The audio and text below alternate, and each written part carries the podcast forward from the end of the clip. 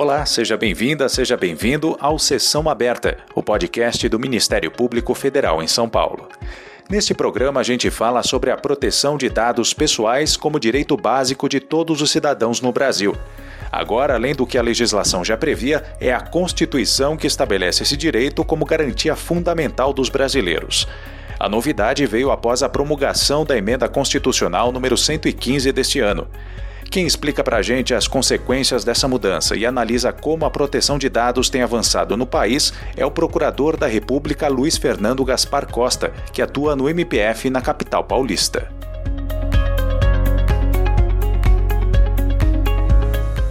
Procurador, o ordenamento jurídico brasileiro fundamenta-se em valores como respeito à intimidade e à inviolabilidade da vida privada. Esses parâmetros se tornaram ainda mais sólidos com o advento da Lei Geral de Proteção de Dados, né, a LGPD, em 2018. Então a gente pode dizer que essa emenda constitucional número 115 não significa propriamente uma inovação normativa. Ainda assim, qual que é a importância da proteção de dados se tornar um direito fundamental garantido na Constituição por meio dessa emenda? É, a consagração da proteção de dados como um direito fundamental, ela é mais um, uma etapa num processo é, que a gente pode chamar de evolução legislativa ou de história legislativa. Né?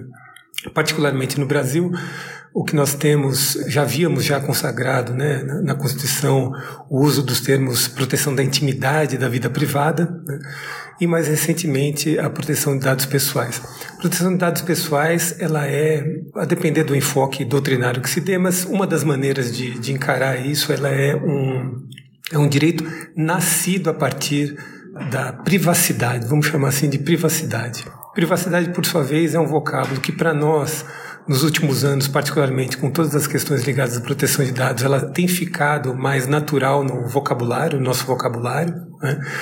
Vamos dizer assim que, de maneira geral, bem imprecisa até, quando nós uh, falamos privacidade, nós podemos associar com o que tradicionalmente nós temos chamados de intimidade e vida privada. Né? Enquanto o direito brasileiro, por exemplo, está falando de intimidade e vida privada, nós podemos identificar no, no, direito europeu o uso da vida privada, private life, né? o uso da vida privada, e no direito americano, é, privacy, que é mais próximo. Mas são vocábulos, são palavras que podem ser intercambiadas nesse sentido. Né? Então, aí a ideia de um direito especial, um direito fundamental à proteção de dados pessoais, e como isso se relaciona à, à privacidade. Né? Tem todo um histórico, particularmente no direito europeu, como isso foi sendo é, construído ao longo dos anos. Né?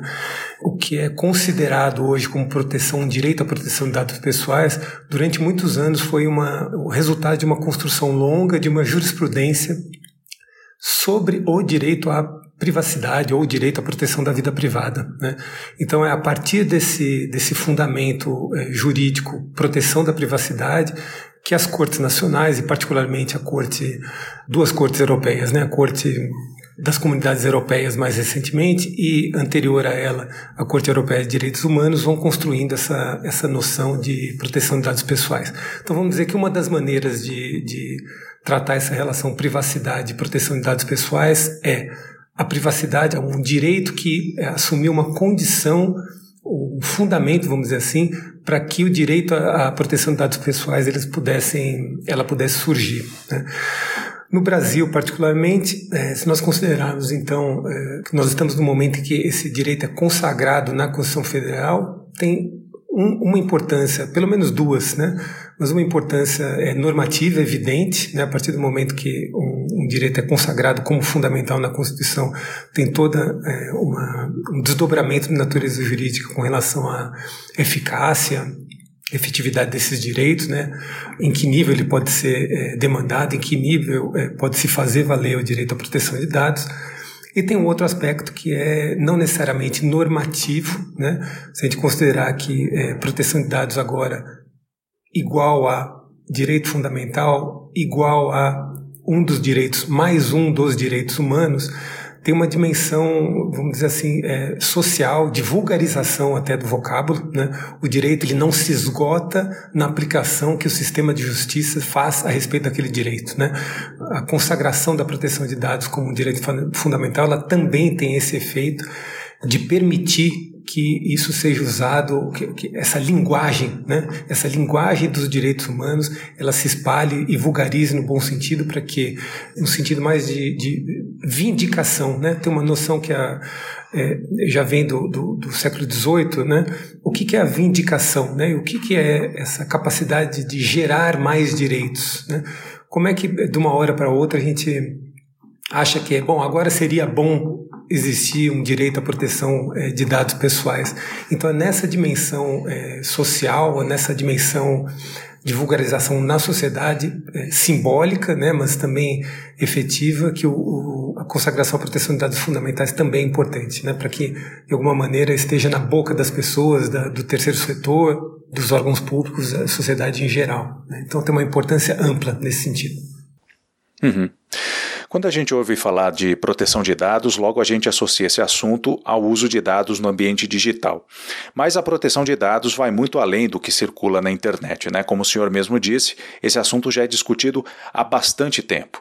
Qual que é a extensão dessa proteção é, de dados pessoais e como os cidadãos devem considerar esse direito na prática é, cotidiana, né, no dia a dia? De fato, há uma, uma certa associação, uma parte, vamos dizer assim, uma parte da problemática é, da proteção de dados pessoais ela está ligada à internet, mas certamente ela não se esgota né, nas questões ligadas à internet ou, ou comunicações é, em geral. Uma pessoa, um cidadão normal que reveja os lugares por onde ela transitou durante um mês ou uma semana, haverá inúmeras situações em que esse, os seus dados pessoais foram, foram tratados né? acesso a prédio, né? vamos entrar no prédio público, entrar no prédio privado, pedir o documento, é um tratamento de dados pessoais. É, exame laboratorial, né? dado pessoal. Está em algum lugar, que seja público, privado, aberto ou fechado, tem câmera de vídeo funcionando, está ocorrendo tratamento de dados pessoais, né? dados genéticos e, e, por aí vai. Né? Nos termos do que a própria LGPD prevê, né? toda vez que nós tivermos uma informação relacionada a uma pessoa natural, né, identificada ou identificável, nós vamos ter é, dados pessoais.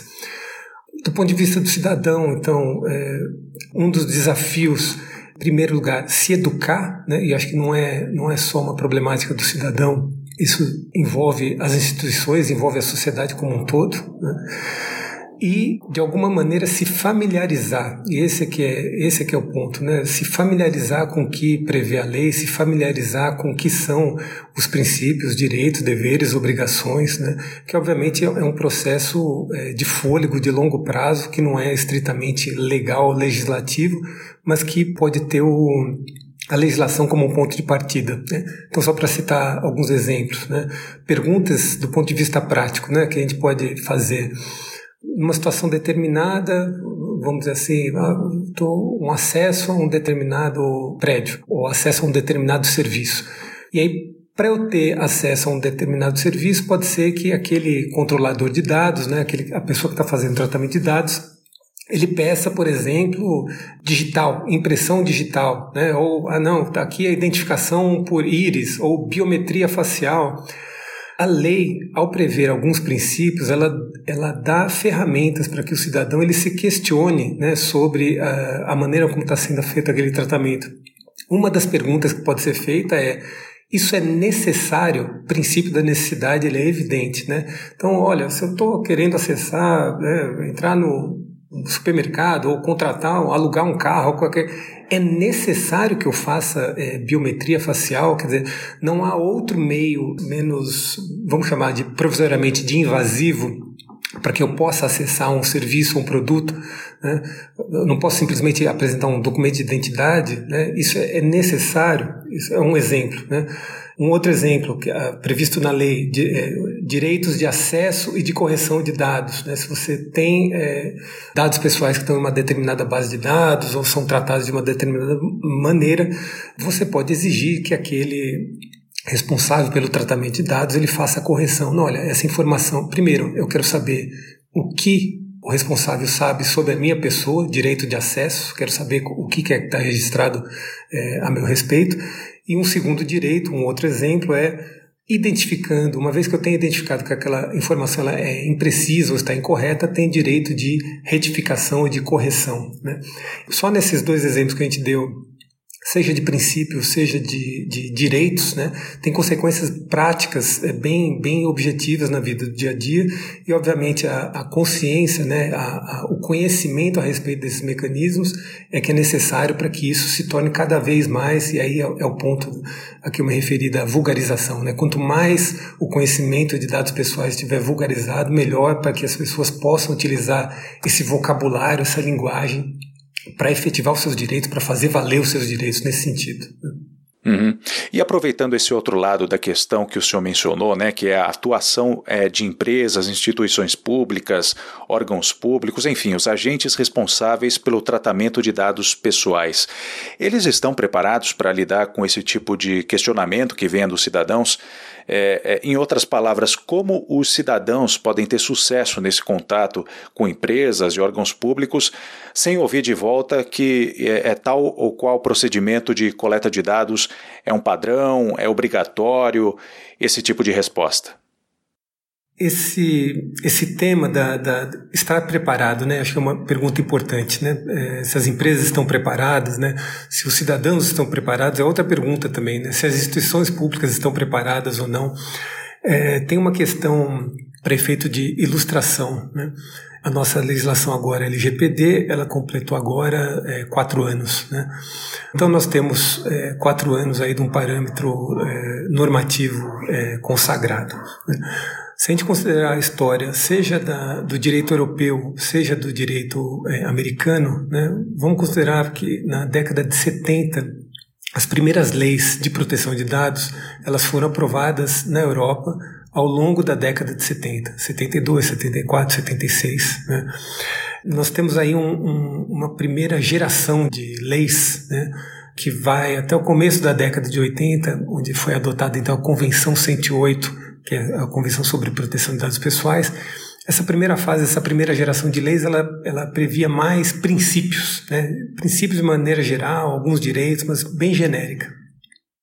Uma segunda fase que a gente pode identificar claramente, na, na especialmente do direito europeu, a partir da década de 90, né?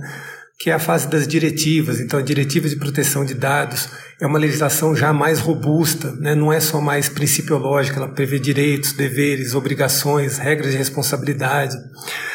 É, e agora, mais recentemente, em 2016, né, pensando ainda em Europa, União Europeia, o Regulamento Europeu de Proteção de Dados, em que até agora, né, gente, olhando para trás, é o ápice dessa evolução legislativa, em que a gente vai ter é, princípios, direitos, deveres, obrigações e algo mais, né? O que, que é esse algo mais? Mecanismos na, na, linha do proteção da privacidade, privacy by design, quer dizer, a ideia de que a proteção da privacidade e os dados pessoais elas deve ser feita desde a própria concepção da tecnologia. Olha, por que eu estou falando disso? Se a gente considerar que é, na Europa e, e a nossa LGPD ela é fundamentalmente inspirada na legislação europeia, se a gente considerar que da década de 70 até 2022, que nós, nós estamos agora, não é nada, não é nada, são 50 anos é, de evolução. E é nesse aspecto que é um, é um processo. Né?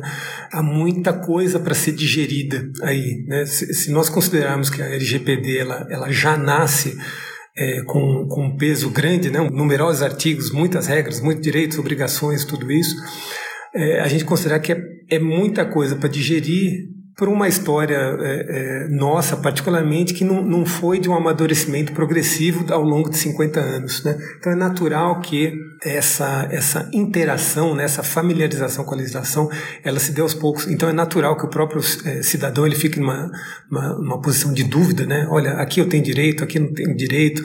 As empresas e instituições também fiquem nessa, nessa posição de Tá, mas como é que eu aplico isso que está sendo dito aqui na, na LGPD?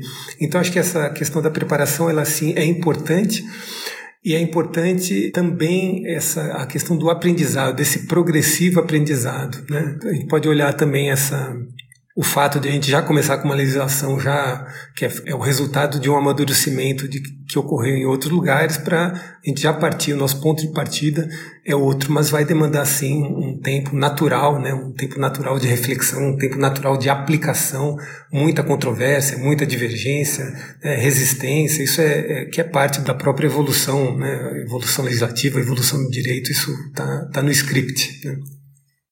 E o arcabouço institucional que a LGPD trouxe, na avaliação do senhor, ele é suficiente para que o direito fundamental à proteção de dados seja respeitado na prática? Por exemplo, a criação da Autoridade Nacional de Proteção de Dados, a ANPD. Esse tipo de institucionalização traz as garantias necessárias para o exercício desse direito?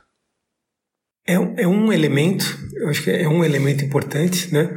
É, a gente pode fazer um paralelo com a proteção do consumidor, né? Por exemplo, olha, é, em, em que medida nós, é, é, como cidadãos, como consumidores, né, fomos de alguma maneira é, beneficiados pela atuação institucional dos Procons, do Ministério Público, dos Ministérios Públicos Estaduais, do Ministério Público Federal. Então tem sim esse aspecto institucional.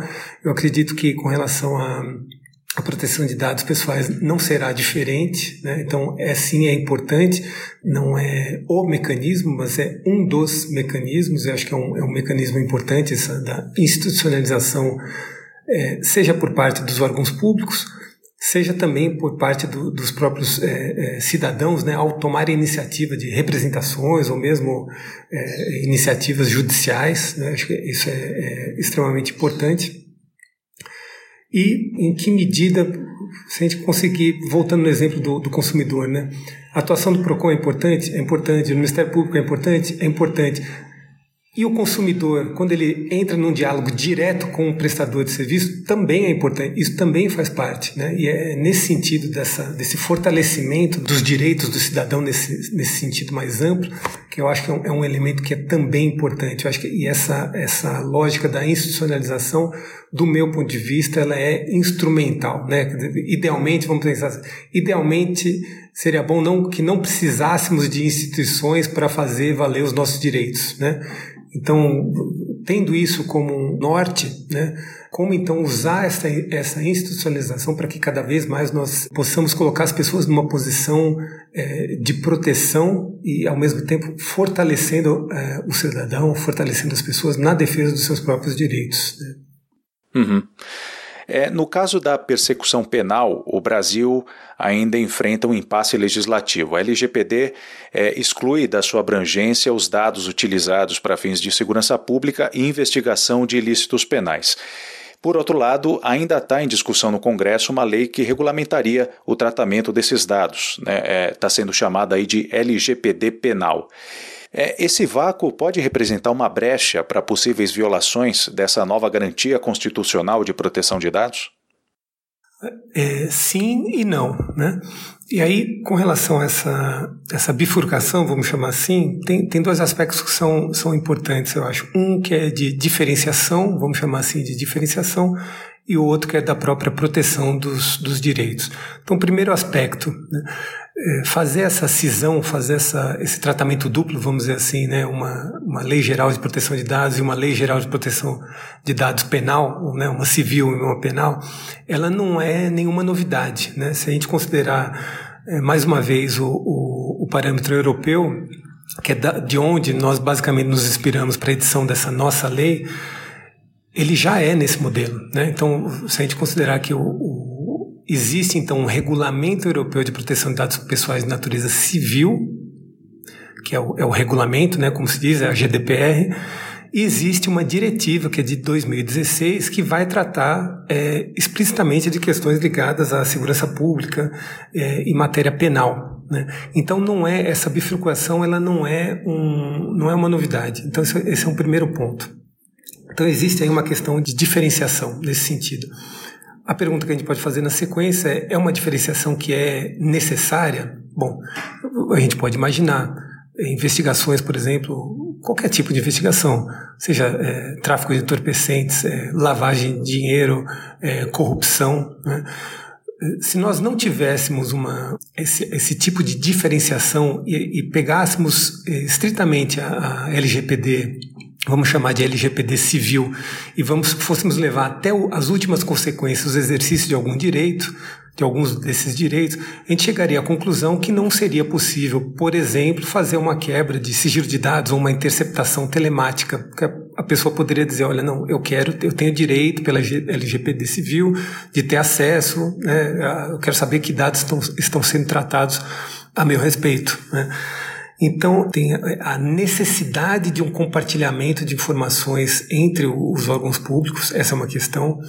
Há uma outra questão que é importante, que é esse regime civil é, aplicado cruamente no âmbito penal, é, ele implicaria um prejuízo ao, ao próprio exercício da atividade investigativa, né? e ao exercício também da persecução penal, né? quer dizer, nós queremos viver numa sociedade em que os direitos civis sejam protegidos, né? Isso também, a, segurança pública, é também um aspecto é, de proteção nesse sentido. Então, diferenciação, sim, existe uma diferenciação, existe uma diferenciação. Ela por si só, ela representa um risco aos direitos civis, aos direitos humanos? Não necessariamente. Então, essa é a parte do não, né? A resposta do não. Mas, mas, e acho que aí é, é que é o, é o importante, né? A partir do momento em, que a gente cria um, um, modelo bifurcado, é vai ser necessário muita atenção nos conceitos, nos direitos. Quer dizer, ora, na LGPD, vamos chamar de LGPD civil, é previsto um direito de acesso em tais termos. Na LGPD penal, no futuro, vai ser previsto o direito com algumas restrições. Então, questionar a cada uma dessas vezes em que houver uma diferenciação, é, se ela tem um propósito, se ela está atendendo um propósito específico ou não. Da mesma maneira que não, não há como a gente levar ao extremo um direito de acesso no âmbito penal, porque isso representaria pôr em risco a própria atividade do Estado nesse sentido. No outro lado também, do outro lado, a gente não pode simplesmente pegar uma, uma legislação, vamos chamar de excepcional, porque para mim o direito penal ele vem como algo excepcional. Nós não podemos inverter essa regra também para usar uma lógica é, da, da, persecução penal, e aí, a pretexto de fazer isso, a gente chegar num cenário em que garantias de direitos civis elas estejam é, colocadas em risco. A gente pode imaginar, por exemplo, antes da própria existência da internet, né, o, exemplo da problemática ali dos mandados de busca e apreensão domiciliar genéricos, né, que abrangiam várias, várias residências, né. Bom, tem uma questão, olha, está envolvido aqui eventualmente uma matéria criminal, mas ela tem efeitos bem claros do ponto de vista é, de direitos civis, direitos humanos. Se a gente transpuser esse exemplo para mandados de, de busca apreensão barra quebra de sigilo, interceptação genéricos, generalizados por um sem número de alvos, vamos chamar assim, a questão de direito civil ela continua presente sim. Né? Então, acho que o desafio maior nessa bifurcação civil-penal, o que não é novidade nenhuma, né? Se a gente é, considerar a era pré-internet também, essa dicotomia ela está presente em outras situações. Então, é, exercício da atividade investigativa, exercício é, da atividade persecutória do Estado e, e não é com prejuízo, mas é somada à proteção dos direitos civis. Então o desafio é atender esses dois, essas duas necessidades né, e fazer o, o equilíbrio é, no caso a caso, no exercício dos direitos, na implementação das políticas e, por consequência, em todos os, os ramos, vamos dizer assim, de, de aplicação da lei. Essa foi a nossa conversa com o Procurador da República Luiz Fernando Gaspar Costa. E nós estamos chegando ao fim desta edição do Sessão Aberta, um podcast produzido pela Assessoria de Comunicação da Procuradoria da República em São Paulo. Muito obrigado pela sua companhia e até a próxima edição.